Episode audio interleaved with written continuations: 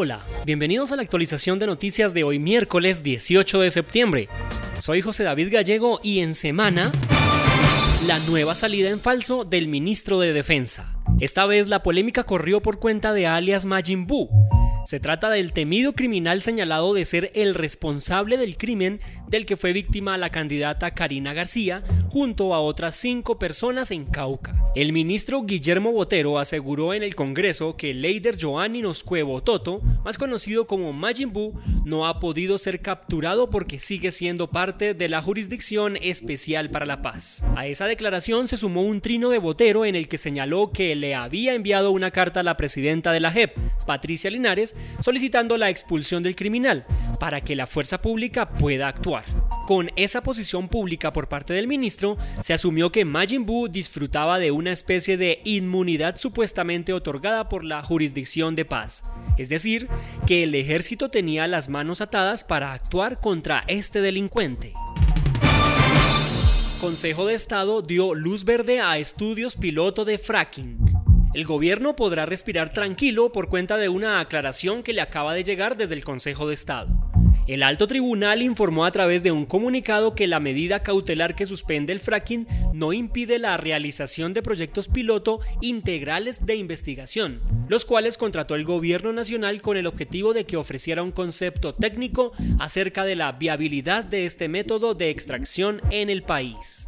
Los pilotos en mención están contenidos en el informe sobre efectos ambientales, bióticos, físicos y sociales y económicos de la exploración de hidrocarburos en áreas de posibles despliegue de técnicas de fracturamiento hidráulico de roca generadora mediante perforación horizontal.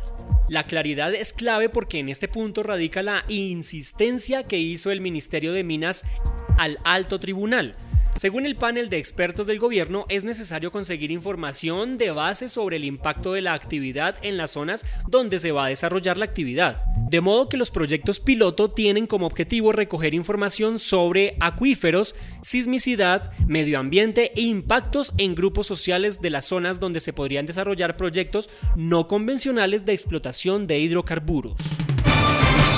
En octubre subirá la factura de luz en los extractos 4, 5 y 6. El servicio de electricidad subirá a partir del próximo octubre en los estratos 4, 5 y 6 de todo el país, después de una resolución de la Superintendencia de Servicios Públicos. El aumento será de 4 pesos por cada kilovatio hora.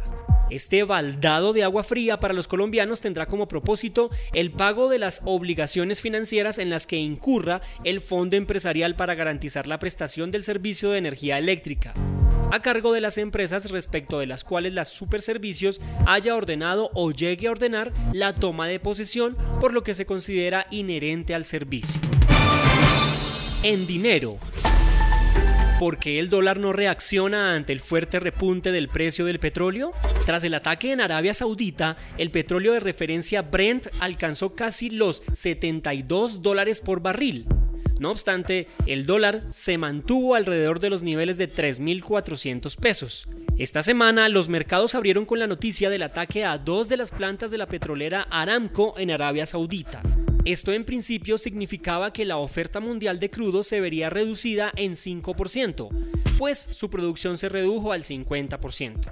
La principal exportadora de crudo disminuirá su oferta en 5,7 millones de barriles diarios. El mercado atento hoy a la FIT. Air Canada abre nueva ruta entre Montreal y Bogotá. La compañía amplía su oferta de vuelos entre Colombia y Canadá para atender el creciente interés por el turismo, los negocios y los estudios. El fortalecimiento de las relaciones económicas, políticas, sociales y culturales entre Colombia y Canadá no solo han permitido que el intercambio comercial entre los dos países vaya en aumento, también ha llevado a la aerolínea Air Canada a abrir una segunda ruta que busca unir a los ciudadanos de los dos países. En revista Arcadia, cierran pronto las convocatorias para el programa de danza Alma en Movimiento. Esta iniciativa del Teatro Mayor Julio Mario Santo Domingo está dirigida a bailarines con formación y experiencia en danza contemporánea entre 18 y 30 años que estén interesados en desarrollar su carrera profesional. Alma en Movimiento es un programa del Teatro Mayor Julio Mario Santo Domingo que tiene como objetivo generar oportunidades y apoyar el desarrollo de talento para la danza en el país.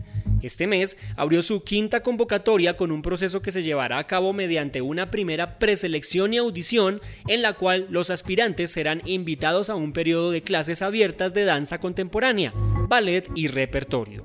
Los bailarines seleccionados podrán participar en un programa de formación en danza de primer nivel en Colombia, que les ofrece las condiciones para trabajar su talento.